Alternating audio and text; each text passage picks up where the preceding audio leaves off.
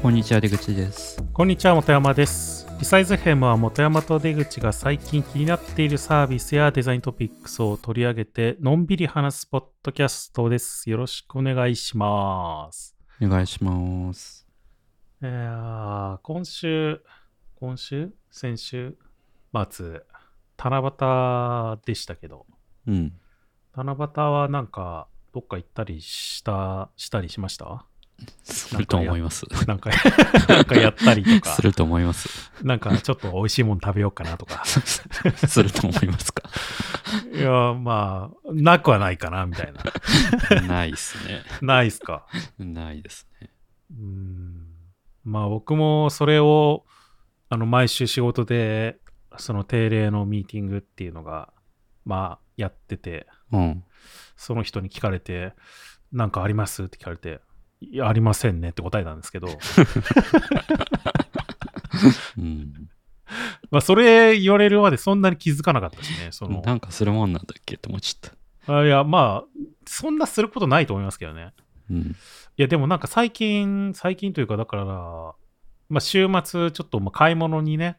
行かなきゃいけなかったんで、うんまあ、駅駅の方に、まあ、大体、そのスーパーというかね、うんそういうのあるから、まあ、自転車で行ってたんですけど、うんいや、なんかひ、やたらこう、人がひいっぱい、歩いてる人がいっぱいいて、へーいやなんか、湘南だから、なんかすごいサッカーのなんかそういうイベントがあんのかなとか、うんいろいろ思ってたんですけど、あこれ七夕かと思って、うんなんか、まあ、七夕、今年は7月7日が、まあ、金曜日だったんですけど、うんなんか土日、その七夕、金土日かな、七夕のなんか、イベントがあったみたいっていう、イベント、まあ、七夕祭りみたいなやつうん商店街みたいなしょそうそうそうそう。平塚だと結構、その、駅前というかね、うん駅のすぐ近くの商店街が割と大きいというかちゃんとしてるというかね、うん栄えてる感じなんで、うんまあその辺でなんか七夕祭りあったのかなとか思ってうんいて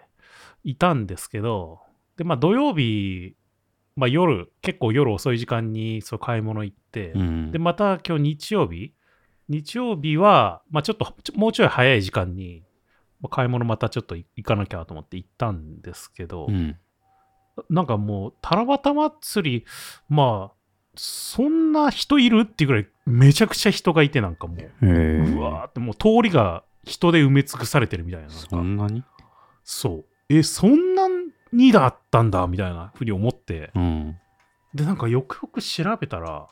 そのなんか日本三大七夕祭りって知ってますへえそんなのあるんだそれの一つだったんですよ。あー平塚のやつが。あ、そうなんうんだ。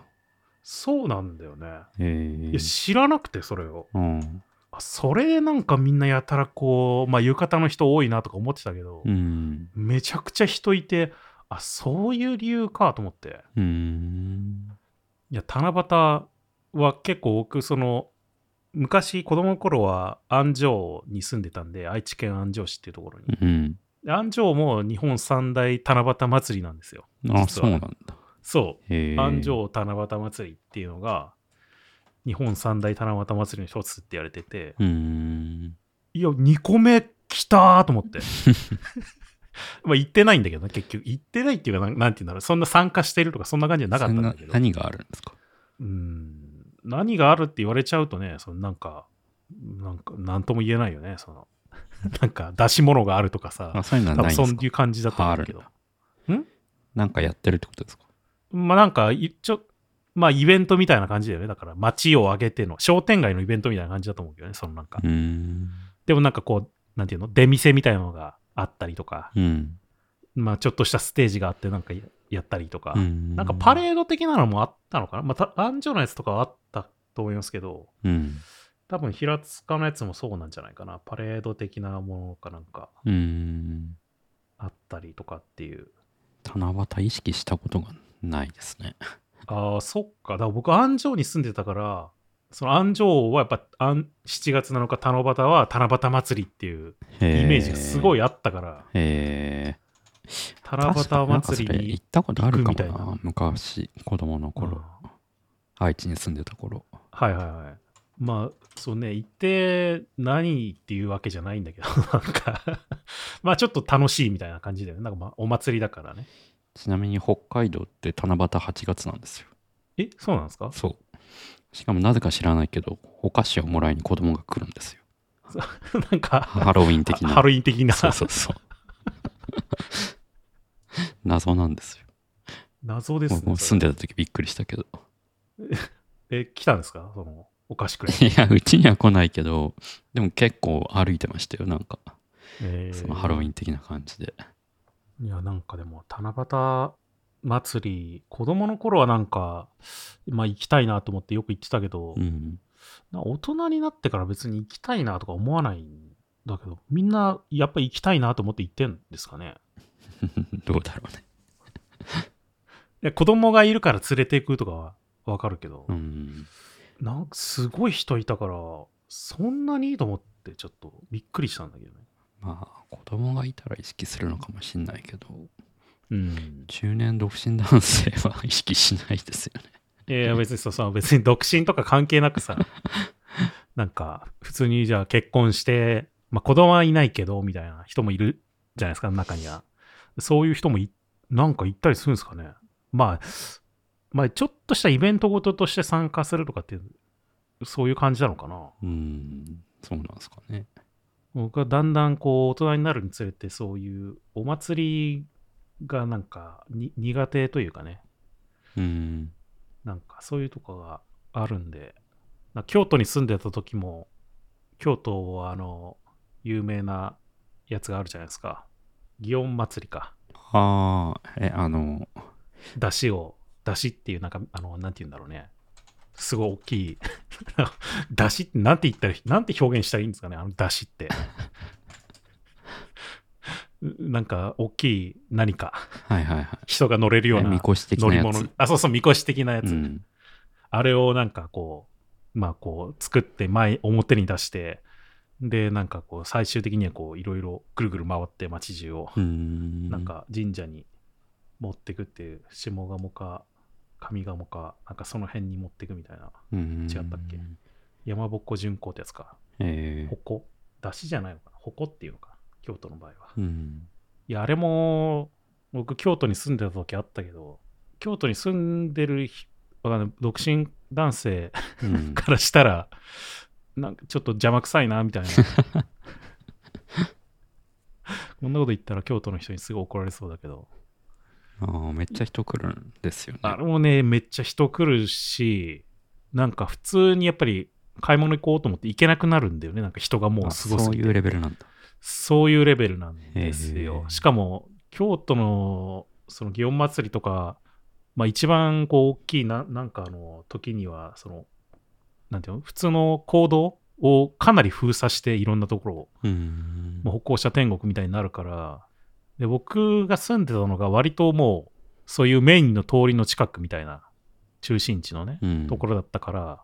なんか普通にもう、なんか通れなくなるんですよ。だから自転車とかで。うん。だし終わった後もすっごいゴミが散乱してたりするし、はいはいはい。あんまりこ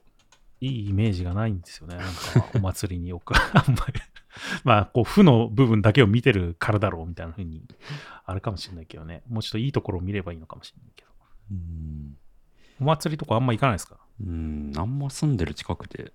そういうのをやってる近くに住んでたことがあんまないかもしれない。え子供の頃なんかでもお祭りとかなかったそのなんか地域のああ、ありなまんしたかよ。神社のお祭りとかあーなんうん、でもなんだろう。うちの、僕が地元、僕の地元ってなんかニュータウンみたいなとこだったから、うん、そんな歴史があるわけじゃないんですよ、町として。うん、だからなんか、まあ公園でなんか、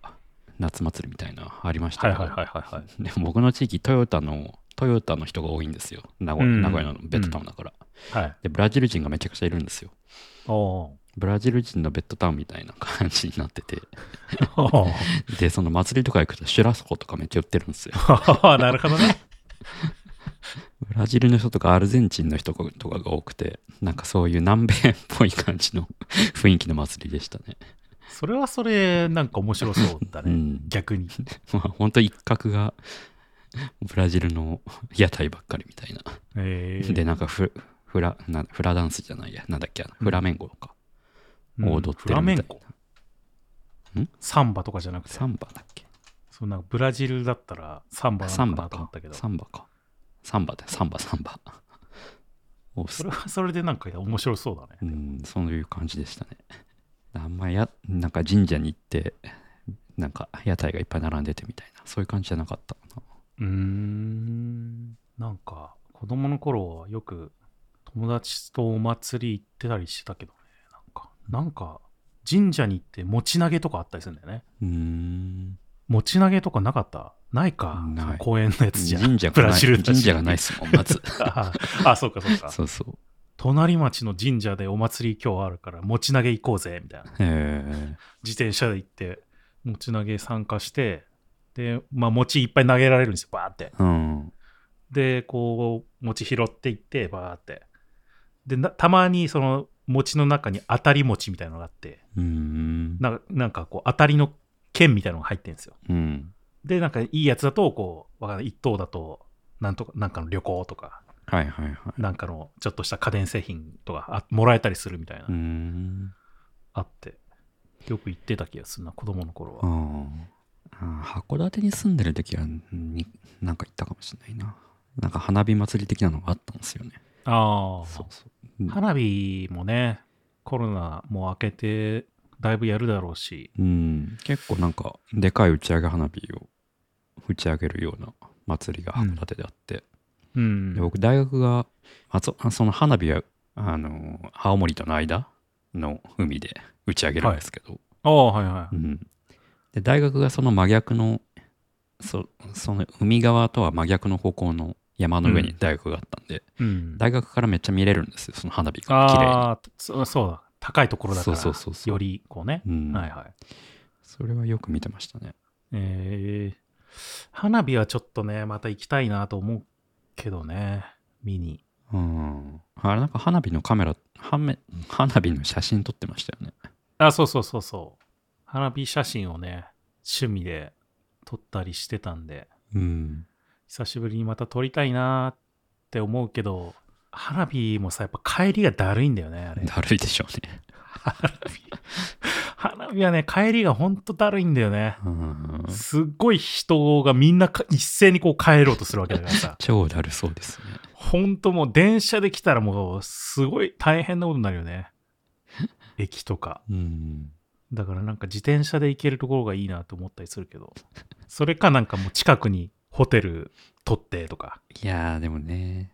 値段がめちゃ上がってるんですよねそういうの。ね。そうね。でもこだのからベストはなんかこう近くに友達とか住んでたらいいけどね。うん、今度8月になんかあのフェスに行こうと思って夜やってる1日だけうどん深夜にやるやつ。うん。でもそん、まあ、その幕張メッセなんですけどそれ、まあ、絶対その深夜のイベントだから、まあ、朝とか電車めっちゃ混むんですよその、はいはいはい。うんでどうしようかなと思ってホテル取ろうと思ったけどめっちゃ値上がりしててやっぱあアあ。パホテルで1泊4万とか5万とかになってて、そんな上がるうん、その幕張メッセの近くのねアパホテル、あーまあ、そうか、幕張メッセか。うん、あの辺、そんなに多くもないよね。そうなんかあんまないんですよねだようね。ん、なああー、僕も一回なんか取ろうとしたけど、全然なくてもう取れなかったみたいな時あったもんうな。ん、そうか。いやどう快適にこれ過ごしたらいいのかなと思った時もうキャンプするしかないんじゃないかと思いました テント持ってってキャン人がいなくなるまですごいねまああるいはそもそも車で車があればいいんですけど、うーん。ね、もうそれはあり得るよね。うん、もう花火大会もそれがいいのかもなって思うけどね。そうそうそう当日そこで過ごすそうそうそうも。動かないう もう動かないのがいいな。今年隅田川も花火やるのかなやるんじゃないですかなんか隅一田応川うだっけちから見えるはずなんですけど引っ越してから一回も開催されてなくてそのコロナとかで、あーはいはいはい。うん、隅田川だっけ隅田川もやるのか。あ、隅田川花火、あー、隅田川、うん、そうか。 29日か今月のやるんじゃないですかや。るっぽいですね、うん今年は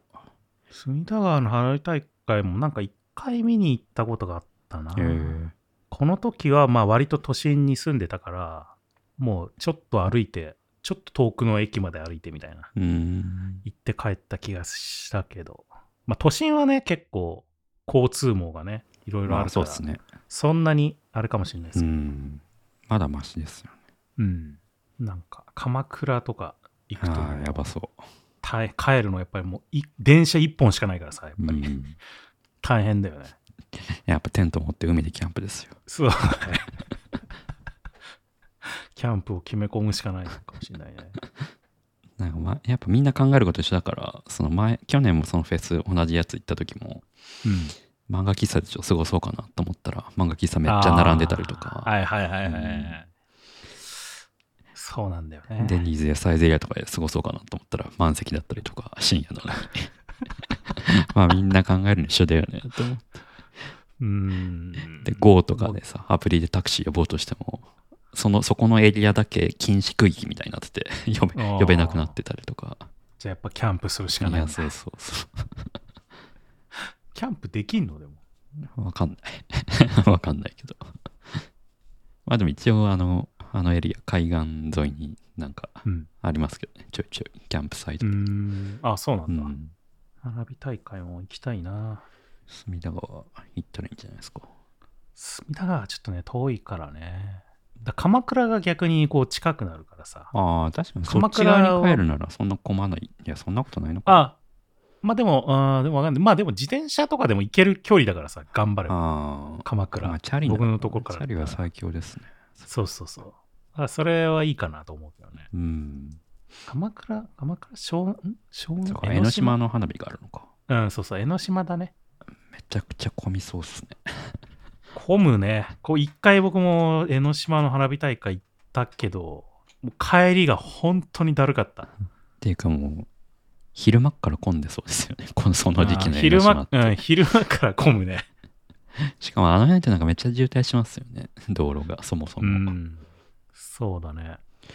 藤沢花火大、江ノ島花火大会は1月28なんか分散型で5回開催って書いてある。うん。そんなにやるんだ。そんなやるんだ。 まあ、混まないようにっていうことなのかな。この分散したところでこう混まないのかっていうのは分かんないけどね、まあ全部一回混む可能性あるよんじね、ゃだないって。 えかーでも平日とかにもやるんですね。あ、お盆うかん。平日じゃないか、これ。でもなんか、いや、うん、そっか。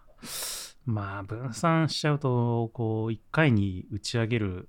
数みたいなのが減っちゃうのかな、やっぱりその分。うん。本当だ。1回につき3分だって。短いね。短いですね。まあ、なんか、僕も海岸の方に出ればもう、平塚から見えそうな、 ちっちゃく見えそうな気もするけどね。あーまあ、見えそうですよね。うん。でも3分だと、あ、見に行こうと思ってる間に終わっちゃいそうだな。 えーあこういう分散型が最近増えてるんだ。あ、そうなのみたいですよ。そのコロナのへえあれもあり。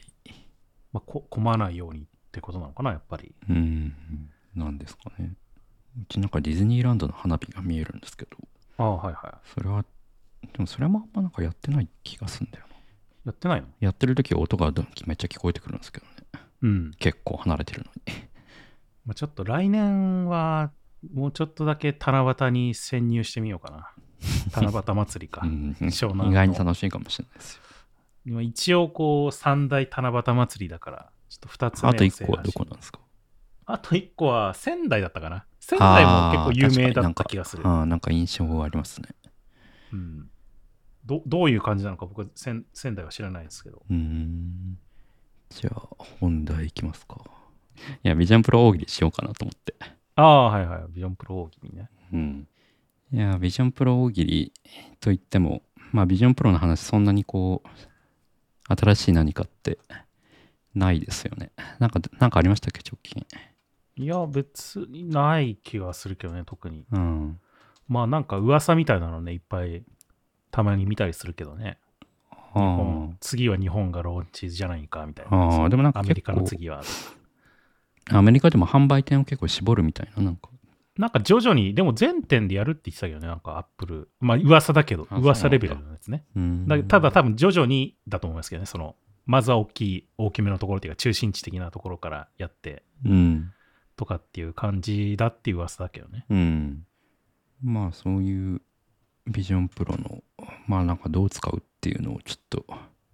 いつもの大喜利スタイルでやってみようかなと思うんですけうど、ん。まあ一応なんか、グッドパッチのブログでなんかいい感じでまとまってたのがあったんで、それ貼りますけど、なんかまあユースケース的にどういうのがありえるかみたいなはいはい。うんまあ、まず1個ビジョンプロのコンセプトとして、まあ、ライフスタイルに結構生活の中で使う VR デバイスですみたいなうん VRXR デバイスですみたいなことが言われてて、でその中でもなんかまあ前も話したけどあの前々回だっけそのもっと前だっけなんかあの WWDC の振り返りをした時の話でそのモードがいくつか、まあモモードとは言わないんだけどまあ便便宜上モードというとそのシェアドウィンドウモードみたいのがあってその、まあ、Mac とかで使ってるような、まあ、いろんなアプリケーションを並べるっていうパターンとうん。であともう一個その自分の資格を全部奪う奪って没入感マックスみたいなあのウィンドウが頭を取り囲むような感じになるモードと、まあ、あとはその中間みたいな、まあ、大きくその3つがあるよねみたいなだからその3つをこうこのアプリはこれ専用ですこのモード専用ですってするんじゃなくて、まあ、そのアプリの中でもユースケースによってそのモードを切り替えていく、まあ、切り替えというかシームレスにそれがあの連続していくっていうのを、まあ、やってくださいねみたいな話があり WWDC の中では、まあ、例えばキーノートのアプリの例とかそのツール系のアプリだけどツール系のアプリだから普段の編集とかはシェアードウィンドウモードで、まあ、Mac とかとキーノート編集してるのと同じような感覚で使えるんだけど、えープレゼンのプレビュープレビューをするときにはなんか没入感モードになってシアターにいて自分がプレゼンしているかのように見えるみたいなうん例とか、まあ、あとは写真アプリとかだと、まあ、普通のサムネイルの一覧みたいなのはウィシェアードウィンドウで見れるんだけど1個のあの写真をこうファインダーのプレビューみたいな感じでピックアップして見るときは周りの視界の周囲の自分の部屋が暗くなってウィンドウが広がるようなモードになったりとかパノラマだったら自分の頭を取りかかる取り囲むような没入感マックスのモードになったりとかまあ、なんかそういうようなアプリの中でも切り替えながらあの使っていくのがいいよっていうような話がされてましたね。まあ、あとこのブログの中でまとめられてるのはコミュニケーション周りでもまあいろいろ工夫がありそうですよねっていう話で、まあ、WWDC の中でもシェアプレイうん。をうまく使っていきましょうみたいなセッションがあったりとかっていうまあなんか結構コンテンツ系のその映画見るときに没入感モードになるとかまあそういうのはすごい分かりやすいユースケースとしてあるんだけど、まあ、意外にそういうキーノートみたいなツール系のアプリでもビジョンプロならではみたいなことができるんじゃないかっていうのがまあ一個面白いなと思ったとこですね。うん。まあっていうので、まあ何ができそうかっていうのをちょっと考えてみたいんですけど、なんかあります本山さん。うん。そうね。なんか、ライフスタイルって言ってるけど、なかなかライフスタイルの延長線で考えるの難しいっすよね。うん。なんか思いつきました。そのライフスタイルの延長線のアイディア。 ライフスタイルって何なんだろうね。まあなんか普通の日常の暮らしの中でってことでしょだからその別に仕事とかでもなく、なんかすごい遊園地に行くとかっていう、そのエンタメ、エンそこまでのエンタメでもなくみたいな、うん日常の生。活の中で使うみたいなことでしょ、きっと。まあそれこそクックパッドを見るかとかそういうこと料理しながら。まあそうそうだよね、そういう、うんそういうこと感ですじよのね話だよ ね。ライフスタイルって。うん、そうそうそうそまあ料理は分かりやすいなとは思いますよね。う。うーん、なんだろう、運動するとかもあるのかなそのフィットネス系の何かで。なんかそういうのをもう考えたいけど、こうやっぱり、あれをつけながら運動するっていうのがどこまであれなのかっていうのあるよね、そのなんか。それって何が制約になってるんですかねそうやっぱ汗かいちゃってさなんかすごいびちゃびちゃになっちゃうみたい なさああ。じゃあそれ例えばスポーツモデルが出て、なんかこう。そうねそうそうそううそれだったら解決する。なんかすごいわかんない蒸れないとかねそれでうん。あの、メッシュ素材で蒸れないみたいあなのなんかあれかもでしすれよない。ねアップルウォッチのスポーツバンドみたいなやつそうそうみそうそうたいなやつとか。とか、なんかちょっと軽くなってるとかさうん。まあ軽くは多分なりますよね、今後うん。アップデートしてたら。それでスポーツモデルが確かあり得るかもね。そのフィットネスモデルみたいな。うん。だからなんかソエルとか、なんかそういう、結構今、なんていうのなんか、その、遠隔で誰かが教えてくれてヨガするとか、なんかそういうのあるじゃないですか。はいはい。まあそういう系は全然ありそうですよね。そうだね。いやエンタメ系はね、もういくらでも思いつくけどね、やっぱこういうのっうんて。エンタメはね。まあ、普通にね、あの、まあ、デモっぽいのでも、ディズニーのデモっぽいのでもあったけど、なんかスポーツ観戦をよりリッチに、こう、リアなんか臨場感あってうん。見るとかね、そういうのは全然考えれるけどね。ライフスタイル。ル面線なあまあなんかう、あれだよね、やっぱり。ちょっと思ったのは、あの、 僕いつもなんかこの話よくしてるかもしれないけど、折り紙的なやつ、折り紙レゴとか折り紙的なやつああ。をガイドしてくれるような。だからもう隣に、その、なんていうのお手本がさ、おま、折われて、お折られていくんですよ、その。ああ。それを見なら。がらこう自分も折っていくみたいなさ。ああ。まあちょっと折り紙は、なんか 折り紙やんのかみたいな話かもしれないけど。まあまあ、でも料理と同じ発想です、そうそうそうそうそう、そういう感じで、まあ、レゴとかそういうの、そういうやつ、なんか、あーここに、まず次こっちつけて、みたいなのをこう、一緒にやっていくみたいな、隣でや、なんかやってもらいながら。うん。確かにね。とかは、こう、やっぱりなかなか、その、まあ、よくある、その本とか、折り紙の本とかあったりするけどさ、うん。その、なかなかわかんない部分あんじゃん、やっぱり、その、どうやって折ってんのこれ、みたいな。うんなんか、いきなり、なんかよくわかんない折り方始めたな、みたいな、なんか、ほ本だと伝えられない部分とかあったりすると思うから。うん。まあ、そういうのを結構こう実際のね、なんか、隣で折られてるように見えたら、まあ、やりやすいかなとか、わかりやすいかなとか。まあ、なんかもうちょい抽象化すると、その、ステップバイステップでなんかこう、教えてくれるみたいなうん。ものなんですかね。なんかでもそこも、だからステップバイステップなんだけど、そう、中間があるのが大事だと思うんだよね。中間そう。そのステップとステップの中間って本当はあるはずじゃん。ああ、はいはいはい。うん。ここをこう折ったっていう、次の、ばなんか次のステップでもう折られてる状態なわけじゃん。だなるほどね。けど、どう折ったかっていうのは見えないわけよ、そのステップだあとー。まあまあ、確かに料理も一緒ですね。そうそうそうそうそう。だからその中間が見えるっていうのが結構重要な気がしてて、うん。なんかそこがなんかいいなと思うんだよね。そのあ見れあったら、なんか。確かにね。まあ、IKEA の説明書が超わかりづらいとか、そういう。そうそうそうそうそう。いやなんかわ前もだいぶちょっと前にも話したけどさ、なんかそのなんだっけ、任天堂ラボのあの説明書が僕はめちゃくちゃすごいと思ってんだけど、うん。任天堂ラボの説明書はだからそうなんですよ。そのステップバイステップじゃないんですよ。全部つながってんですよ。だから、うんその中間があるから、ね。はいはいはいはい。でそれがこう巻き戻せたりとか早送りで見えたりとかゆっくり見えたりとか、うん。で一応 3D モデルでできてるからぐるぐる回していろんな方向から見えたりとかうん。でできるんで、まあ、そういうような似たようなことはまあ多分ね全然できるだろうしよりこうその画面じゃなくてさもう隣でやってるぐらいの感じで多分臨場感あるような感じで見れるだろうなとかうん。は思ったけどね。確かにね。なんかそういうの他になんかないのかな。うんまあ、DIY とかそういうのもそうなのかな。あー DIY。うんまあなんかでもできんのかね。うん、なんかそういうコンテンツをまとめたプラットフォームみたいのができたりするのかもしれないですけど。なんかあの、これも確かすでにあった気がしたけどさ、その DIY で実際にここにこれをつけたらどうなるのかみたいなのをこうああシミュレーションするみたいなうやつ。ん、それはなんかよりこうリアルな感じにできそうな気もするけどね。うん、それはそうですよね。なんかブレンダーとかでモデル作ってそれを配置するみたいな。うん。まあもうちょっと手軽にやりたいけど、うんそのなんか、なんか、なんかこれ、こういう、なんていうの柱を立てて、棚つプけランてニンみたいグな系のがのね。うん。なんか、やつが、よりリアルな感じで、本当に部屋の中にそういうのが作れたような感じで見れるとかはありそうだけど。ああ、単純に寸法を測ってくれるだけでも嬉しいですね。 この壁はここからここ。なんか、あー I、iOS のなんだっけ、定規アプリだっけ。はいはいはいではもい。なんかありますよね。あるあるあるある。なんか普通に作ろう、作ろっかみたいな話もちょっとしたけどね。あそうなんださんと。うん、そういう。別に、多分もしかしたら他の人が作るかもしれないけど、まあ別にちょっとデモ的に作ってみようよみたいな。うん。そういうメジャーみたいなやつね。うん。AR メジャーみたいなやつか。そうそうそうそう。なんかまあでもあ、あんまりビジョン OS 発表されたけどさ、まあ多分いくつか多分その、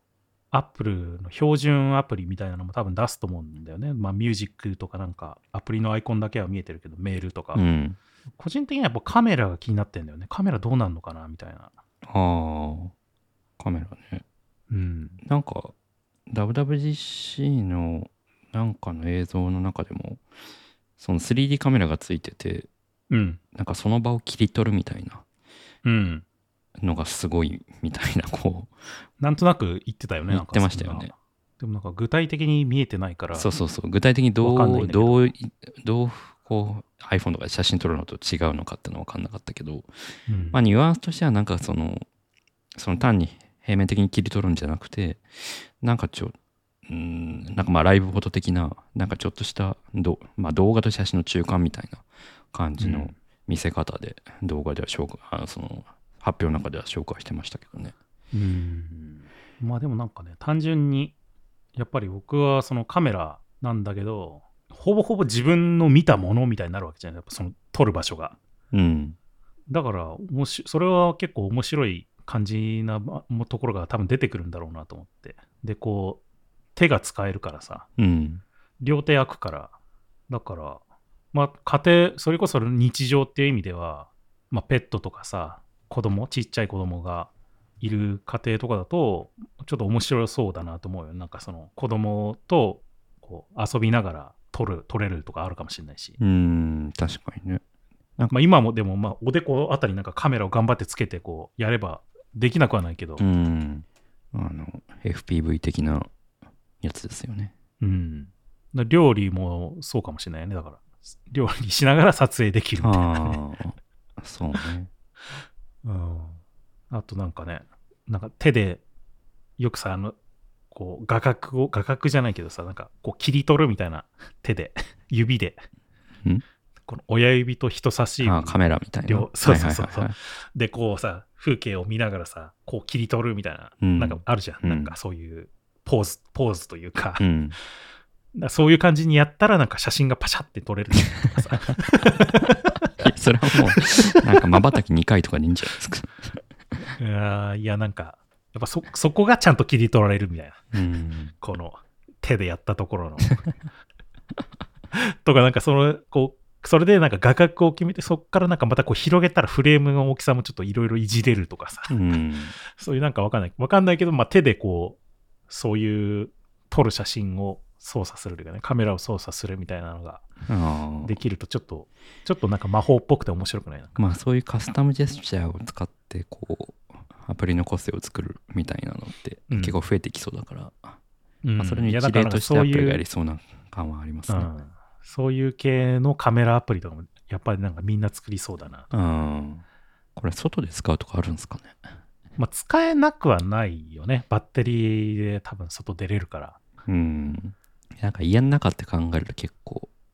狭く、ユースケースが狭くなっちゃうけど、移動中とか外とかでも、こう、移動中ね。ありえるかもしれないじゃないですか。スポーツ版みたいなのが出て、 すげえ軽量化されて、 すごいスポーツ館に、こう、ススポーツ版になんか夢みたいなのが乗っかってるよね。そうなん か。いや、なんかそれぐらいこうフレーム外してみてもいいかなと思って。うん。なんかあの、なんだっけ。ジオブックマークみたいなのなんだよね。ジオブックマークっていう名前じゃなかったけど、位置情報あのね、そのアップルが出してる AR キットの仕組みの中で、位置になんかこう、紐付けるみたいなことができるみたいなうーん。まあ、その仕組みがあって、あ。へえ。で、その一部の都市しかまだできないんだけど、でも確か東京とかも使えたはずなんだよね。へえ。正確な名前をそ。そんなな思い出せない何ができるんですかまあ、単純にその、だから場所に、そのなんか、例えば、あの、世界カメラ的なことだよね。ああ。たとえ例えばで言うと。ほうほうん何を紐付けられるんですかだ多分コメントとかなんかいろいいろいろだと思う。別に紐付けられるコンテンツ、なんか特に限定してなかった気がします。へえ。ああ、じゃあ例えばなんかこう、GPS で位置情報を紐付けるみたいな感覚で、あそうそうそうそうそうもうちょいそれの解像度が高いというか。そうそうそうそ重症レベルじゃなくて、もっとなんう。か感じで細かく指定できるってことうん。うん。なんだっけな、もう名前をね、忘れちゃったんだよね。ジオアンカーかな。へジオアンカーだった気がするな。っていう仕組みが結構前からあるんですよ。え。へ実はえ。なんかそれ使うと面白いことをまたできるのかなとか思ったりしたけどね。外、外っていう意味ではね。ロケーションアンカーあ、ロケーションアンカーか。うーん。あこんなんあるんだ。うん。まあだから普通な使い方で言ったら多分そのなんだろう。道案内とかさ、この、ここの施設まで行くための道案内みたいなのが、なんだと思うけど、まあ他にもいろいろ使い勝手はいろいろあるのかな。世界カメラね。 懐かしいよ。ね、でもよりこう世界カメラの世界が見えてきた感じするよ ねようやく、 10年経って。ままだちょっとね外に出ず出るのが難しいとかあるかもしれないけどでもだいぶ近づいてきた感じするうーん。まあでもそれこでもそなんかそのスポーツ版が出たらこう、さっきのステップバイステップうんぬんの話じゃないけど、うん走りながらなんか誰かがゴーストモードみたいな感じでああ一はい緒はいにはいはい走るとかね。まあでもなんかそうだろうなやっぱエンタメとかはすごい思いつくしうん。例えばもういっぱいあるんだけど体験型アトラクションとかもうめちゃくちゃ楽しそうじゃないやっぱり当たり前まあ今までのえそういう VR 機器とかもあったけどうん。でも VR で僕もねあの新宿であったじゃんなんかなんだっけ新宿に今もうなくなっちゃったんだけど、うん。 VR が体験できるなんか設設備っていうか場所があったんだよね、はいはいはい。なんていうとこだったか忘れちゃったけど、うん。でそこもなんか結構行っていろいろ遊んだりとかしたんだけど、うん。でなんかその時はまあいわよくまあサワーゲーみたいなもんだよねサワーゲーみたいうなん。のやつがなんか期間限定でできてそれもやらしてもらったんですよ、うん。で本当になんていうの何もない空間みたいな、はいはいはい。でみんなこう VR のやつつけてうん。。こう隠れたりしながらこう打ち合うみたいうなん やつやったんですけど、まあやっぱりなんかこう壁に入っ逃げようとして壁に入るみたいなさなんかえ、どういうことなっちゃったりするんだよあ、ねバーチャルどうしてもな壁に。 そうそうそう、バーチャルな壁だから、その、逃げようとして、かバーチャルの壁の中にこうシュッてすり抜けちゃうみたいな やっちゃったりするんだよね、なんかどうしても。 ゼルダのスレン、ゼルダの壁すり抜けみたいなやつね。うんでも、そうなっちゃうから、なんか AR だと、そういう、逆にさ、その AR は、だったら、壁は実際にものがあって、ただ打ち合合ってるところだけが、その、v、VR 的な、そのリアル、リアル、あ拡張的な部分になってれば、その、そういうのが、よりこう、なんていうの、現実味を持ってやれるというかさ、。から、なんか結構そっちの方が僕はいいと思ってんだよね。そのあ、ー全部 VR にするよりは。そうか。これまでそういう施設のやつって VR 系、VR なのか。そう VR だ、の基ヘッ本ドマ全ウ部ントか。 VR ですね。うん。 AR, AR でやってるとこはないヘッドマウントってない。ないと思う。ああ、なるほどね。だからその、ビジョン OS みたいなさ、ビジョン、ビジョンプロみたいな、まあ、よりこう、現実味があるような感じの AR 機器っていう感じだったら、うん。そういう使い方できたら、なんかより楽しい感じにできそうだ。よ現実味を持ってやれるみたいなさ、確かにねなんかサバゲーみたいなことが。うん。バーチャルサバゲーみたいな。確かにね。から、そっちの方が僕はいいんじゃないかなと思ってんだよ ね。確かに会場が一つで1チームしかなくてもそれを AR 的につないで別の会場とサバゲーするとかもできそうです まあ、相手はね、別にそのリアルである必要性そうないかそら、うね。そうそうそうそうゴうんーさっきのゴーストモードじゃないけどまあそれこそ海外と試合するみたいなうーんそそういうなんかこう現実と組み合わせることによってより良くそなれるみたいなはのめもあっりちゃあそりうなそ気がすうるなんかそれこそサッカー見に行ってうんそこでビジョンつけてで選手の情報が出てくるみたいな そのスタジアムで見てるってことそうそうそうういやなんかスタジアアムで見てるときってどうしてもあでもあー臨場感あるんだけど、はいはいはい選手の名前とはか分かんなかったりするんですいよ。はいはいああそうかそうかそうそそれあるかもねでも、うんその遠くから見えてると見てるとなんかちょっと見づらいなって思う時もあるかもしれないからこうなんか吹き出しっぽくそうそうそうそうこのナンバーの人がう。とこうか、今走ってますよみたいなオフサイドがあったら、テレビで見てるように線が出てくるとか、はいはいはいあそうね、うん、イエローカーいいドねがついたら、選手のうん右上にイエローカードマークがつくとか、うんまあ、ゲームしてるよような感じですそうそうゲーゲームしてるみたいうな感じだよねんまあ、野球でも多分バスケでも何でもそうだと思うんだけど、うん。あそういうのいいかもね、確かに。どうしてもなんか現地行くと臨場感あるんだけど、そういう情報がこうね、分かんなかったりするから、うん。あとリプレイがあったらなんか左上に出てきて、そこを押すとリプレイが見れるみたいなあのとあ。か、なんかすげえありそうですよね。そうだね。うん。そういうのも面白そう、確かスに。ポーツとか、あとライブとか、なんかそういうのがありそうだよね。いやライブも僕はあると思うね、やっぱり。うんもうパフュームとかやってほしいなと思確かうにね。こう、今まではさ、頑張って、やっぱりそうの人とそのステージで頑張ってどうにかこ確うかに、すごい演出っていうの出してたわけだけど、もう観客みんなにそのビジョンプロ配っ て確かに。全人、全員にもうなんか違う、全く関係、ありえないようなその映像を見せるっていうね。あーなんか、ライズマに頑張ってもらって。その全員分のビジョンプロを持持ってくるのは大変だけど。 でもライブ会場の方がそういうのつけてても違和感がないし。あ、そうそうそうそうそう。んなんかありえるよね。その新しいライブ演出、まあその音楽もそうかもしれないけどさ、演劇とかもさ、そういううん確かに全く今までできなかった演出っていうのはできそうだよね、なんかそういうところで。だか。らそういうなんか箱を限定すると結構いろいろありえると思ってんだよね、やっぱり。うんなん確かかにその VR の頃から僕よく言ってたと思うんだけど。やっぱ音とか臨場感とかやっぱ現場の方リアルの方がいいから、でもどうしてもこれまで視覚がなんかこう制約があって遠いと見づらいとか、うん。まあでもその中でもまた Perfume とかそういうの頑張ってたわけだけど、うんうん、なんかそれがよりみんながヘッドマウントしてること表現力の幅が広がるっていううんだからやっぱお化け屋敷とかね。おお化け屋敷とかありえそうじゃないなるほどねやりやすそうじゃないしかも。確かにねなんかそんな大勢でバーって入るわけでもなくてさ。確かにねこう入る人にこう、じゃあこれつけてくださいっつってさ、渡されて。 確かに今人間がやお化けやってるわけだけどなんかうん別にする必要なくなるんだよそうそうそうそう。でも追いかけてくるみたいなうさ、んとか、でなそんのかい分ろんななんんかかいろんなものが動くとかこう。ちょっと寒くしてみたりとかうん嫌な匂い出してみたりとか、 うんだからそのね、やっぱり現実でもちゃんとおもお怖いというかね、そういう風に感じる空間のお化け屋敷なんだけど、よりそれを演出をああーなんかプッシュするみたいなさ、デッドバイデデッドバイなんだっけデイライトデッドバイデイライト。はいと。かね やれたりしたら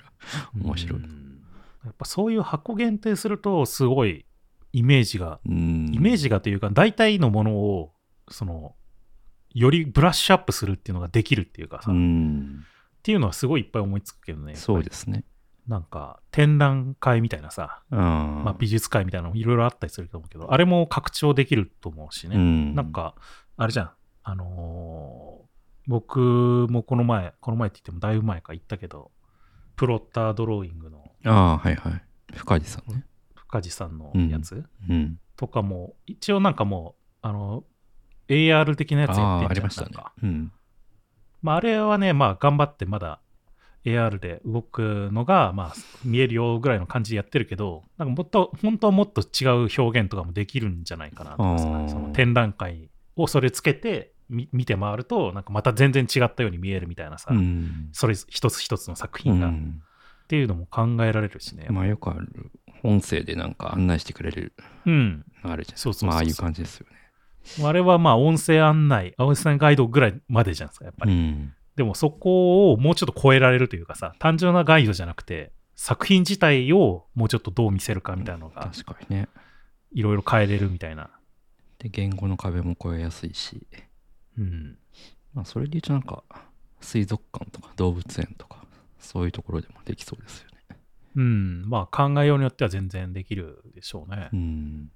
なんかだからやっぱそういう箱を限定していくと、割とどんなジャンルでも大体こう、ブラッシュアップできるというか、うん体験を良くするためのことがなんかできそうな気はするんだけどね。うん箱の限定 ねだから美容室とかもあんのかな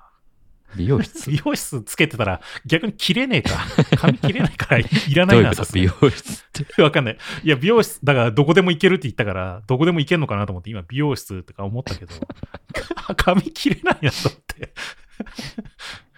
美容室はちょっと難しいかな、なんかさすが歯に。医者歯医者、 歯医い者やは僕いつもで歯き医るか者、まあ、よく最近あの歯があれだったから言ってるんですけど、うん歯医者って目隠されるじゃないですか治はい療はい中、はいまあまあ、でそうね嫌な音ばっか聞こえてくるじゃないですかうんなんか何してるかが見えたらああ。もうちょい頑張れるのかなと思って今ここやってますよそうみそたうそういなのを映像を 見ながらみたいでなこと。僕の通ってる歯医者うんがちょっとなんか先進的なのかあのマイクロスコープみたいのあのああ、はいはいはい。手術手術というか治療中にやってるんですけど、それのカメラが録画をしてくれてるらしいんですよね同時に、はいはいはい。うんで最後に振り返り的に見せてくれるんですよそのあはいはいはい先生が、でそれがもうやっぱまあ面白いなと思って普通になんか本当土木工事みたいな感じなんですよね穴開けて なんか海と取り出して薬をで蓋をしてみたいなう。うんん、なんかそういうの普通にコンテンツとして面白いなと思って、これ見れてたら、もうちょいなんか、ああとちょっとで終わりそうだからもうちょい頑張ろうとか、こう思えるのになって。まあ逆に見えすぎて怖いって人もいるかもしれないけど。うん。そうねう。ん。リアルタイムに今これやってますみたいなのそをうそうそう見ながらみたいな。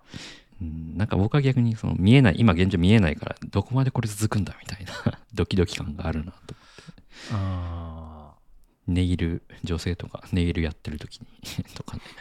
ーいや、全然あるでしょ。そのうんネイルなんてもう。だってそれこそさ、これつけてみたらみたいなのをさ、シミュレーションなんてもうガンガンできるもじゃ。うんそうだシミュレーし、シ結構ネイルされてる間ってずっと手が拘束されるらしいから、ョン、うん。何もできないわけですよ。はいはいはい。でも、もビジョンプロだと、まあ、目線でこう操作できるから普通にネットサーフィンでやりながら ネイル受けられるとかああ、まあまあまあ、まあまあなんかそれは近いしもうほんと近未来でありそうでそうだね。まあ普通にできそうだね。あとなんだろうねでもやっぱ外でつけるってのは結構ありえるんじゃないかなんそのあの家の外でつけるっていうさすがにスポーツまで行くかわかんないけど、そうんそういう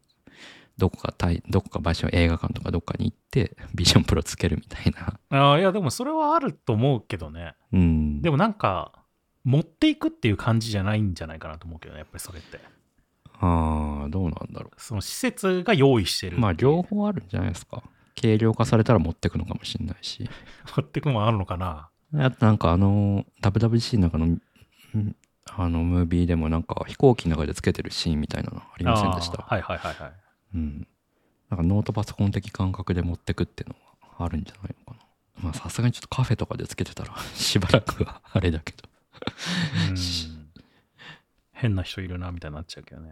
でもなんか iPad と出てた時もこれをなんかカフェであえて使ってる人ってみたいな見られ方って されてたけど、もう今や当たり前だうしー、ん、まあね、普及すればね。普及すれば。まあ飛行機とか全然いいですよね、あれ。うんどうせみんなアイマスクしてんだし。翻訳とかも出そうだよね。だから、翻訳うん。いろいろ、いろいろ翻訳してくれるやつ。ああ。その場でリアルタイムで見てるもの全て翻訳してくれそるうみたいそな。うそうそう。とか、普通に喋ってるやつも全部字幕になって出てくるとか。うん。まあ今なんか、オッターとか DPL とか使ってやってるようなことが リアルタイムでできるっていう。うん。見てるものがね、それはもうす結構すぐできてほしいですね。すぐできそうな気がするね。うん。あと個人的になんか、関係、関係ないっていうか、あんまり別に何何の役に立つのっていう感じなんだけど、うん。ちょっとやってみたいのが、リアルタイムで消しゴムマジックやってみたいんだけど、どういうこと消しゴムマジックって知ってるあの、Google の ?Google のやつだね。うんうんあの、フワちゃんが消しゴムマジ消せッ消クせるやでつね。け 消してやるのさってやつね。うんうん。あれをリアルタイムでやってみたいんだよ。だから見て る、今見てる空間にあるものを消しゴムマジックで消してやるのさっつって、こう、 どういうことどういうこと消してくれるっていう。見たくないってことまあまあ、ユースケースはあんま考えないで、だから。いやでもなんかそういうなんかなんていうの AI 的なえ AI 的って言ったらいいのなんかその画像編集みたいなアプローチは確かにあるのかもしれないですそね、うそうそうそう。まあ、ふまあ、つまんない考え方したら、なんて言うんだろうな。さっきのさ、あの、DIY のシミュレーションみたいなものと似てるのかもしれないけど、う、ん、まあなんかでも、ちょっと、リアルタイムで消しゴムマジックできたらちょっと面白いじゃん、なん か。なんか、ちょっとあいつ気に入らないから消してやろうぜ、みたい な。おい一人でなんかやってるみたいな、なんか。あー視覚をいじれるってことなんだよねリアルに、だから他人の視覚いじれたりしたら面白いのか他人の資格をいじれる、なわかんないけどシェアプレイしかなんかでシェアしてて、 なんか他人が見てるものを操作できるみたいないやなんかそうやっぱ視界を奪えるっていうのがなんかここのならではじゃないですかビジョンプロの。はいなんか2人で例えばつけてたとしてあっちが見てるものをこっちが見ることもできたりとかうん。なるほど。何に使えるのか分かんないけど、何に使えるかわかん ないけど。うん、なるほどね。まあ消しゴムマジックじゃないけどそのフォトショーの AI 的なやつあるじゃないですかそのうん。最近の、あのなんだっけ昨日目忘れちゃったけどうん。内容物に合わせて背景を自動生成してくれるとかはい。なんかいい感じに消してくれるとか保管してくれるとかあるじゃないですかうん。うんなんかそういう感じで自分が見てるものをに対してなんかこう修正してくれるというか補正かけてくれるみたいな例えば今見てるものに対して花火を出すとか なんかそういうのうん。もできそうですよね消しゴムマジックじゃないけどの逆としてまあまあまあ。追加するっていうまあでも、あれかな。個人的にちょっとやってみたいというか、まあ普通に実用的に使えそうな部分も多分いっぱいあると思うんですよ。うんビジョンプロだとっていうのが。うんです。まあキーノートとかもまあ、もしかしたらその一つなのかもしれないけど、うん特殊なインターフェースのデバイスっていうのを無限に作れるわけじゃん。うん仮想デバイスみたいな。仮想仮想入力インターフェースみたいなあものを作ろうと思えばできんじゃん。あの、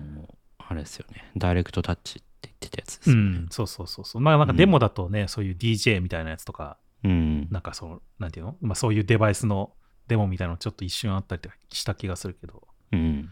だからそういうので、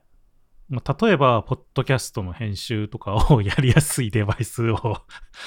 なんかね、作って、はあ。なんかこう、よくあるじゃん。あの、くるくる回る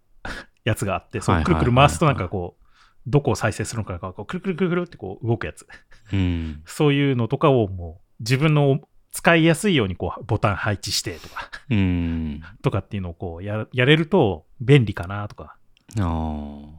自分で UI を作れるっていう。自分用の、自分専用の UI を作れるっていうことですよね。うん、ユーザーそれぞれが。そういうのっていうのは普通にもしかしたら仕事で使う文脈としてはありえそうだなと思ったけどね。うん。そうですね。あの、ダイレクトタッチは確かにいろいろ。まあ、編集系はそそうですよね。他になんかあるのかな、いやでもなんかな、ブレンダーとかもありそうな気がするけどな。正直、こう、しょうがなくさ、キーボードとマウスとかでやってるわけじゃん。うん、だからキーボードから解放されるっていうそうそうそうそうことですよね。そうキーボードなんてさもう Q とか W とか書いてあるだけのキーが並んでるだけじゃんうん。分かんないじゃんやっぱりそのなんか、 これが何の機能ですみたいなのがだかうん。うん。らそういうのがもう全部分かりやすくさやっぱ自分の手元にあればもうちょっとやりやすいのかなとかうん。UI デザインとかもなんかそういう感じで変わる余地とかあるのかうんな。まあ直接キャンバスに対してなんか。なんかでもその辺は結構やってみたいなって思うけどねうん。ちょっとダイレクトタッチがどういう感じでやれるのかっていうのが分かんないけどいや、そうですね。うんなんか最初はなんかそんなに過度に期待できないんじゃないかなって気はなんとなくしてますけど。うんなんか個人的にさやっぱり食感もあったらいいなって思う部分なんですよ、うん。でもそこがどうしてもないからね。でもそれをデスクだったらうまくこう配置すればできんじゃねえのって思ったりしてるのよねなんかどういうことその机だったら机があるじゃんだってうん。だからその机にデバいわゆるまあキーボードが置いてあるみたいな感じだったらなんていうの机が指に当たればさし食感あるじゃんうん。そういう感じでなんかこう食感もうまく使えないかなみたいなああ、フィードバックは物理的にやるってことそうそうそうそうそう。別になんかね、ボタンの食感がとかじゃなくて、単純にそういうの、そういうのはまあ普通にデジタルな見え方と音とかでやるとして、あまあ。あ机のその食感みたいなのをうまく使って、ああ。こう、なんか触ってる感というかね、そういうの作れたらいいなとか思ったりしたけどね。トラックパッドとか確かに近いかもしれないですね。うんマジックトラックパそッド。あれを押してる感って確かデジタル的なものじゃないですか。ああ、まあまあまあまあまあ。まああれはね、そのなんか、連動してるからあれだけど、まあ、机は連動しないんで難しいけど、まあでももしかしたらでもでっかいトラックパッドみたいなのできるかもねだからそうなんか、うん。うん。その なんていうのデバイ食感を与える用のデバイスとして食感与え る。用のデバイスとして、その、連携して、でっかいトラック。クパッドみたいな。もうちょいなんかスマートにやってほしい感じはするけど。 うんその食感を与えるだけだけのためにそんだけ大掛かりなものを用意するのかってなるからね。まあでも僕は普通にだから机を触ってる感だけでも全然いいかなと思ったんだよね。その単純に空中をさ、なんかふにゃふにゃしてるよりは。そうですね。うんまあ、それはそう。まあ、なんかトラックパッドをなぞるように机をなぞってれば、例えば Figma が操作できるとか。そうそうそうそうそう。うん。良さそうじゃない普通になんか。それはいいですね。うん。だから結構なんかそういう、なんていうの、インターフェースなんか作業するためのインターフェースを作っ、オリジナルのものを作って使うみたいなのだったら、結構もしかしたら仕事の中で使うっていうのはありえそうだなと思ったりしてたんだよね。うん。さっきのポッドキャスト編集とかも僕もよくやってるから、今はなんとかこうね、キーボードとマウスでやってるけど、も実はもっと、もっともっとなんか楽にできる方法あるんじゃないかなとか。うん。確かにね。まあ確かにトラックパッドってさっき言ってた食感を与えるデバイスみたいなもんですもんね。うん。そうですね。まあなんかライフスタイルとエンタメの間として、まあそういう仕事系はまあいろいろうん。やり方が変わる可能性は早くにありそうな感じはしますけどね。うーん。あとなんかあれだな。卓球とかホッケーとか多分出てきそうだけど、そういうのはちょっと作ってみたいなと思ったりするかな。ああ。で、そういうのもさ、全部バーチャルで作るんじゃなくて、テーブルだけ本物とかさ。 実際にあるものの中でやるみたいな。だとちょっと面白いかなとか。うん。まあ相手はいなくてもいいですもんね。うん。まあ、いいたらもっと面白いかもしれないけど、ホッケー、ホッケーとかさ、あの、ななんだっけ、あの、ハイパーホッケーみたいなはいはいはい。やつとかもこうテーブルは本物なんだけどなんかこの玉がねデジタルでこうカンカンカンカンカンなるみたいなうん。そういうテニスとかねそうそうそうそうそういうのはちょっと普通にやってみたら面白いだろうなとは思うまあ多分普通に誰か作りそうだなとか思ったりするけどうん。ホッケー作ってみたいな簡単に作れそうだしなんか本山さんの会社でなんか作ろうって考えてるんですかなんかいろいろやってみようっていう話はしてますねうん。うん、実際にそういう仕事できるかどうかわかんないけど、仕事をできるようになろうみたいな話はちょっとしてるかな。まあだから別にその誰かが、これ別に誰か作るでしょうとか、アップル作ってるでしょうとか関係なく、まあなんかいろいろデモ的にこういうのも作れるよねみたいなのを簡単なものでいいから作っていこうかなっていう話はちょっとしたりとかしてたけどね。うん。なんかやってみないとわかんない部分って多分いっぱいあると思うから。いや、そうっすよね。まあ、まずはちょっと手に入れて、仕事で使えるのかっていうのはやってみたいけど。そうだね。案外コード書くのはすぐにいけんじゃないかって気がするけど。え、コード書くぐらいは全然すぐいけるでしょ。うん。ココード書くってそのつけつけて仕事するって意味のことでしょいや、そうそうそう。全部それで完結しないかなっていう。まあね普通に Mac と多分接続する的な感じのやつあったもんねうん。だからいけんじゃないですかいや、なんならもうディスプレイを家に置かなくても済むんじゃないかなっていう。うん過激派ですね まあでもなんかやっぱちょちょっと特別な体験じゃないと難しいな実際に使うってなるとうんどういうことですかいや、なんか普通にだ、まあ、VR とかでもあると思うけど、なんか漫画読むとかもさ、ああ、こう、なんかこれだったら、なんか手も疲れないし、寝ながらでもいけるわとか思うけど、うん。別にそれ、そこまでしてやんなくてもよくないみたいにななりがちじゃないですか、どうしてもそういうのって。ああ、それなんでなんですかね。んなんで、んなんでそこまでしてってなるんですかね。逆になんかもうつけるのがめんどくさいみたいな。ああ、いや、なんか、オキュラスとかも僕も使ってたけど、だんだんやっぱそうな、最初の方はさ、面白いからやってたりするけど、うん。なんかさすがになんか、こうさ、 充電とかも気にしながらさ、 なんか使うのも、あれだな、ね、だんだんこう使わなくなっちゃうみたいな。だかうん。らさっきのやつみたいにちょっと特別な体験みたいな。なんかどうしてもこれじゃないとできないとかさ。うん。本を読むっていうところでね。まあ本を読むのはなかなかだからね、難しいのかもしれないけど。まあ別になんかやっちゃいけない話っていうわけじゃないけど、ポッドキャスト編集のツールとか、どうそれじゃないとやっぱできないみたいなさ。はいはいはい。な体験を作れると多分一番いいんだろうと思うけどね。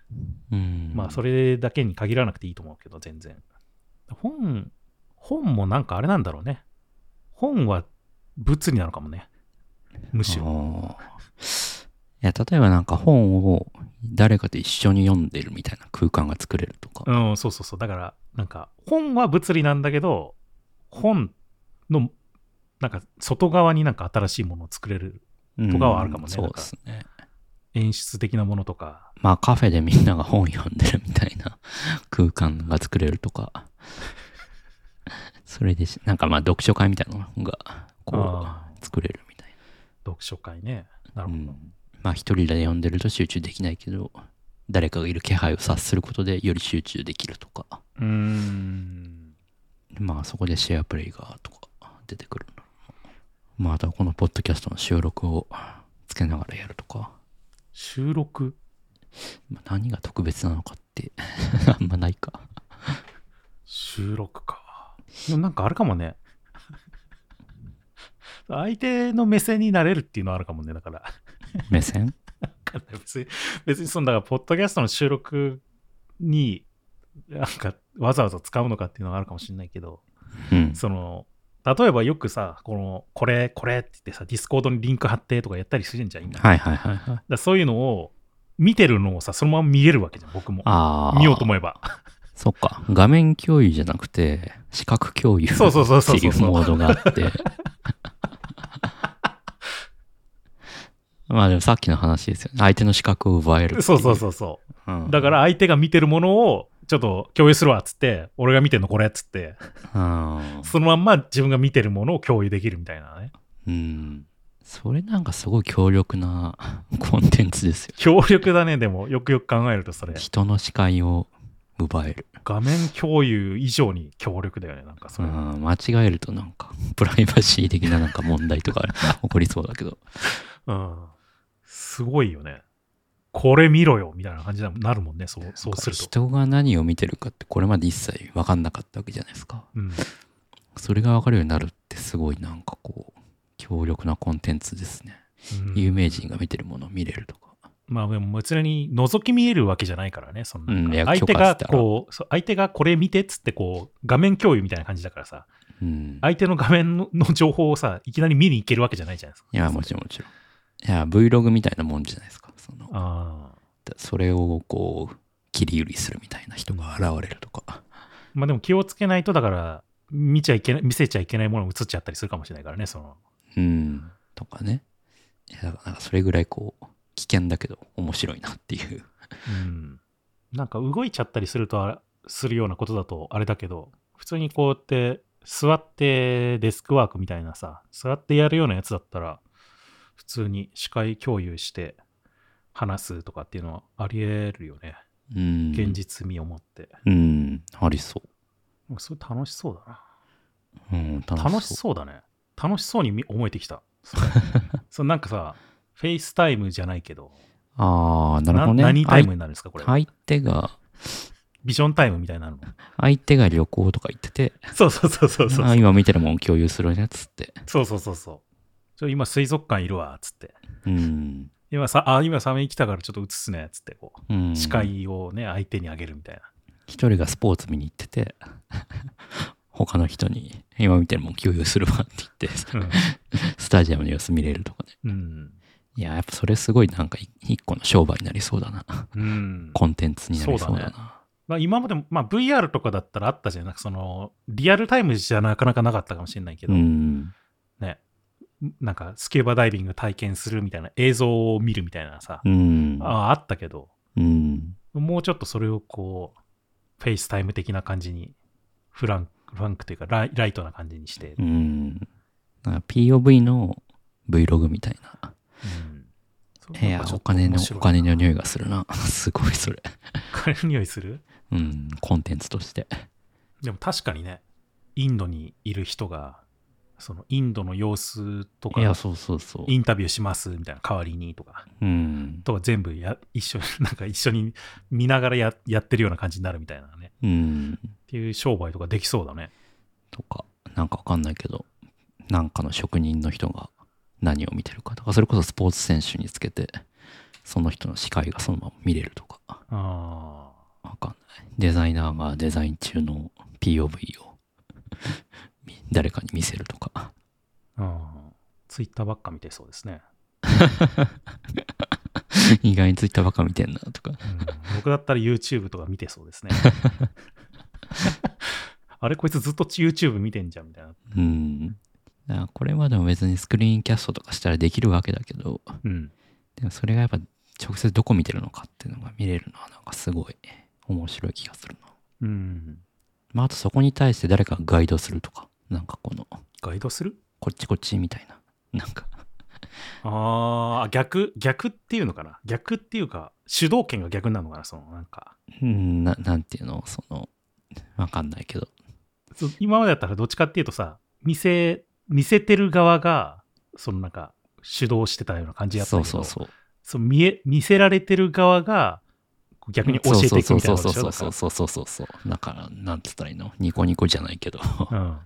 なんか人の視界に対してなんかちょっとアノテーション入れていくみたいうん。なおおあ、ありえるかもね、でも。うんその見せられてんだけど、そこにこう、ちょっとわかんないけど、なんか、なんかい、こう、矢印みたいなの出して、こっちだよ、みたいなう、んやるとかね。うんなんかわかんないですなんかこうみんなつけながら料理してたら その遠隔にいる誰かがいやここもっとこうしてみたいのが視界に急になんかすうん。なんか指示が入ってくるとかちょっとあのお店ちょっと行ってみてよ、みたいなとかね。うんそうそうそうそうそうつけながら旅行しててちょっとあっちの方向行ってみてよみたいなのとかうんあ確かにな。それ面白いね。うんビジョンタイムだね、それは。そうねビジョンタイムじゃない、本当に。うん実は。実を言うと、本当にビジョンタイムだったりしてね、それ なんか。フェイスタイムじゃないみたいなう。ん。いやー、視界の共有は一大コンテンツな気がするけどな。面白いな。それはありそうだな、いろいろ。うん。フェイスタイムの次はビジョンタイムか。うん、ビジョン。ョンタイムって今メモったけど、後で見返したら何のことだか全く分かんないんだろいやー、すげえ面白そうだけど、すげえ怖いなっていう気もするし う。。 ね、なんでいや、なんか、それが強力だなと思って、その 人の視界ってやっぱ誰も見たことないから。あう、あん。でもそんなでも、エッチな広告見てんなとかっていう話そそうじゃいなくて。やー、っていうかなんかその、自分の視界がやっぱ人に操作されるって、あ怖くないですかそう、あ、そうか、操作されちゃう可能性あるのか。そう確かにねう。ん、だから消そういうしゴムマジックやられちゃうかもしれない、ね。そうそうそうそうそうそう、そういうこと、そういうこと。本当はここになんか、あるんだけど、あるんだけど見えなくさたりれとちゃうみたいなね。うん、ないものが見えてるよ確うかににされたりとか、そこはあれだもんね、やっぱ疑似 AR だからね。うん、 VR じゃない、VR だから、えー本当の AR じゃないから、うん、本当に操作されちゃう可能性あるね。いや、なんすうん、でもそれがやっぱ面白さにもつながると思うし、うん。うん、そうそなんかすげえお金のニュースになと思って、それが。 そのさっきのさその冒頭の話じゃないけど、ツイッターとかがおすすめはみんな見てるみたいな話と一緒だ一緒だと思ってて、 う。うん。何を見せるかっていうのが、こうコントロールできるわけで、プラットフォーム側が特に。だからやっぱそう考えると、そのなんかね、さっきのアトラクションの話じゃないけど、うん、なんか脱出ゲームとかもさ、楽しそうだなと思うんだよね、これ使うと。うん、それはね、楽しそうですね。いや、よう、なんか普通に見え、見えなくされてるとかさ、例えば、なんか、実際にあるんだけど見えなくされてるものがあって、あることをすると見えるようになるみたいなさ、確かにね。とかもできちゃうわけじゃん。うん。あとなんかこう、酔っ払ったような視覚になるとか、 なんかこ、いうやいもう普通に酔いそう、それな んか。やなんかそそういうなんかこう、うんまあ、表現の一環としてうん。ね、できそうですよね。まあさ、確かに怖いっちゃ怖いね。うん。怖さもあるけど、だから面白いっていう。うーん。うん。だからやっぱ視界が奪えるってのがやっぱ一番強力だよな。強力だね。うん。広告とかなんかあんのかね。視界を奪うっていう意味では、やっぱ広告っていうのもあんじゃん。ああ、そうね。広告ね。うん何でもできすぎて。そうだねあれよなんかいい広告って難しいよね。な。うん。なんか出せばいいってもんじゃなそういから嫌な、嫌なやり方いっぱい思いつくんだけどそうなんだよね。 嫌なやり方、大体嫌なやり方になっちゃうんだよね。だかそうそう。いい塩梅の広告ってどういうのなんだろらやっぱ求めてる時に出てきてほしいのかな。うまあなんか広告ってやっぱ今ってあこれいいなと思って例えば街中で看板見て、うんあこれ気になるなと思ってもそれが何なのかって調べないと分かんないけど、うん。まあ、そこがなんかなんかワンクリックですぐに出てくるとかうんはまあ全然ありそうですよね。確かに。なんか、このお店何なんだろうと思った時に、なんかすごく、すぐ簡単にお店の情報がわかるとかね。とかなんかつけながら歩いてたとしてあなたが好きそうなお店ここにありますよとかが AR 的に出てくるとか、あでまあそれにお金払ってたら強調強調して表示されるとかね、まあ、Google マップが今やってるようなあ。はいはいはいはい。とか。うん確かにな。なんかよく、最近、まあ、オープンワールドのゲーム多いじゃないですか。うんうんで、オープンワールド、まあ、FPS とかもそうだけど、うんのとかやつに多いのがさ、なんか画面の上の方にさ、なんか方角のはいはいはい。やつがついててさ、なんかこうう、ん中にはなんかそこにこうマークが出るやつあるんじゃんなんか。うん うんああいう感じのやつが出てくるのかもね、なんかもしかしたら。うんその歩いあてるかもて、ね そのなんか、あるかもあねなたが好きそうな お店は、こっち方面にあと何メートルのとこにありますよ、みたいな。なんかなんか今ここの店めっちゃ盛り上がってますよみたいなのが。インスタグラムだとなんかよくマップ表示にすると、うんあのなんか投稿がたくさんあるスポットはなんか大きく拡大強調表示されたりあーなるほどとねかするけど、はいはいはい。まあああいうような感じで、あなんか今公園めっちゃ盛り上がってますよみたいな。ーあー、そうか。まあ逆にこっちの方向、方角渋滞してますよとか、 うん。そういうのは全然あるよね。そうで すまあね。つけながら運転するのかって。それだから運転はやめた方がいいね、多分。今のところは。AR じゃないんで、あれ。うんそれこそね、消しゴムマジックされちゃう可能性あるからね。ドーンみたいになっちゃまあ、うからか。なり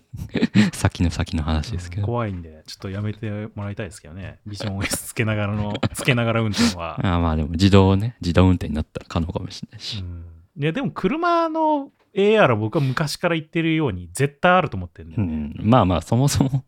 なんかデバイスつけるっていうよりはフロントガラスがそそううなそるってうい、ね、そううそうそうそう。閉じられてる空間だし、うんもう視界が限られてるから。うん視界操作はなんかちょっとなんか作ってみてくださいよスピナーズで そうっすね。人の視界を消しゴムマジックできるやばいね、それ。よくよく考えたら。いややばいっすよやばいね。人の視界いじれるんですよすげえな、それ。うんあ、それ考えたことなかったな。そのなんか自分が見てるものをとか思ってたけど、うんそう他の人にやるっていうの面白いね。うんやばい使い方だな。いややばいっすよね まあ何かしらなんかその辺考えてんだろうけどアップルも ガイドライン的なうんあとパーミッション確実に取るとかそういうの絶対ありそうだけどねうん、まあまあまあ、それはね。いやだからそういう規制は結構されそうだなって気がするけど結構やったもん勝ちな感じもす る最初に、うんまあまあまあまあ。あだからあれだな。そロボットペットみたいなのよあんじゃん、今でも。いやそれは思うんすよねロボットペットみたいなのも、つけてみたらなんかこう、ちょっとより、こう、なんていうの、実際の生物感みたいなのがそう出せるみたいなのありそうだよね。 例えばラボットとかねうんうん、がよりこう、まあ、リアルにもいるんだけどつけてみるとよりなんか生物感が増すとか、うん、まあ、あと究極物理でいなくてもつけてると常になんかポケモンがいるみたいなまあまあまあまあつけあまあなくてもねうんいやなんかでもそういうやっぱりさその現現実感みたいなのを感じるのっ